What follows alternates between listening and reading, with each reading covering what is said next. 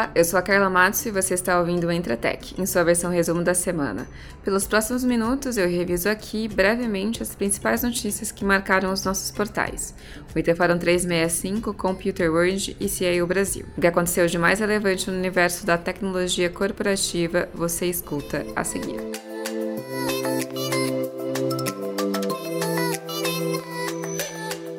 Um dos grandes anúncios da semana foi a troca de cadeiras da SAP. Cristina Palmaca, até então presidente da operação da SAP no Brasil, foi promovida ao cargo de presidente para América Latina e Caribe.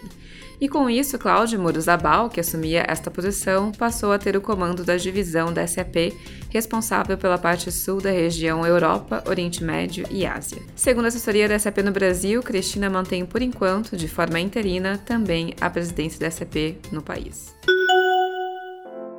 Google Cloud anunciou nesta semana soluções para seus clientes corporativos que buscam avançar suas jornadas de transformação digital. A primeira delas é o BigQuery Omni, que é uma solução que analisará dados independentes da nuvem do cliente. Segundo o Google, clientes poderão conectar diretamente seus dados tanto no Google Cloud Platform, na AWS ou na Azure. Assim, os dados poderão ser analisados em uma interface única do usuário.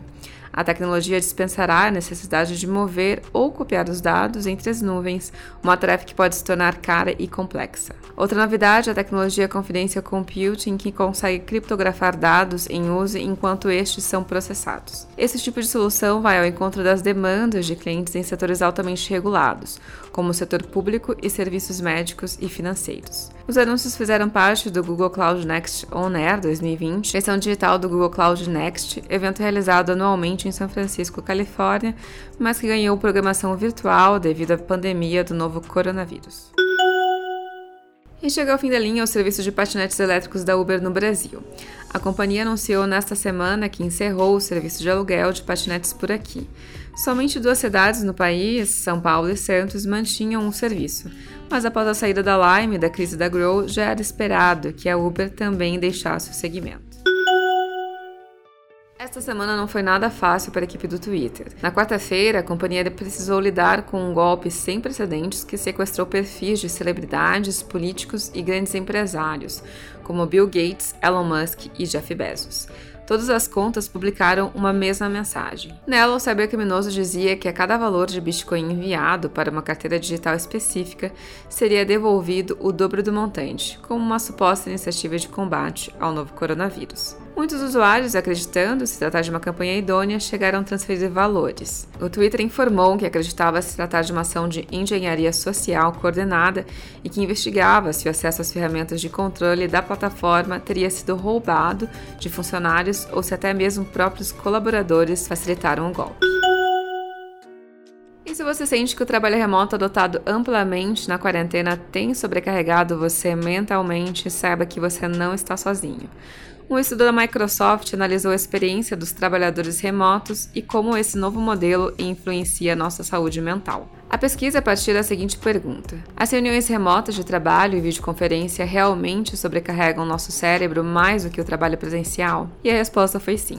O estudo analisou as ondas cerebrais de participantes e descobriu que o excesso de trabalho e estresse são significativamente mais altos em videoconferências. Além disso, devido aos altos níveis de concentração sustentada, a fadiga começa a se estabelecer em 30 a 40 minutos em uma reunião. Mas o que fazer então, já que o trabalho remoto caminha para ser um modelo de trabalho padrão das empresas? A equipe de pesquisadores da Microsoft recomenda fazer intervalos regulares a cada duas horas para permitir que o seu cérebro recarregue, limitar conferências a 30 minutos ou conciliar longas reuniões com pequenos intervalos quando possível.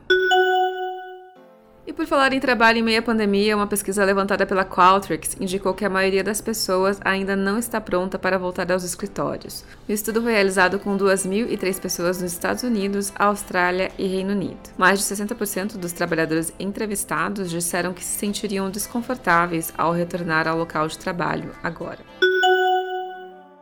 Mas, se há uma notícia que pode acalmar os trabalhadores dos escritórios, pelo menos, é que o futuro do trabalho promete ser cada vez mais híbrido. Segundo o um estudo do Gartner, 82% dos líderes empresariais dizem que suas organizações planejam permitir que os funcionários continuem trabalhando em casa pelo menos uma parte do tempo, enquanto 47% planejam permitir que os funcionários o façam de forma permanente.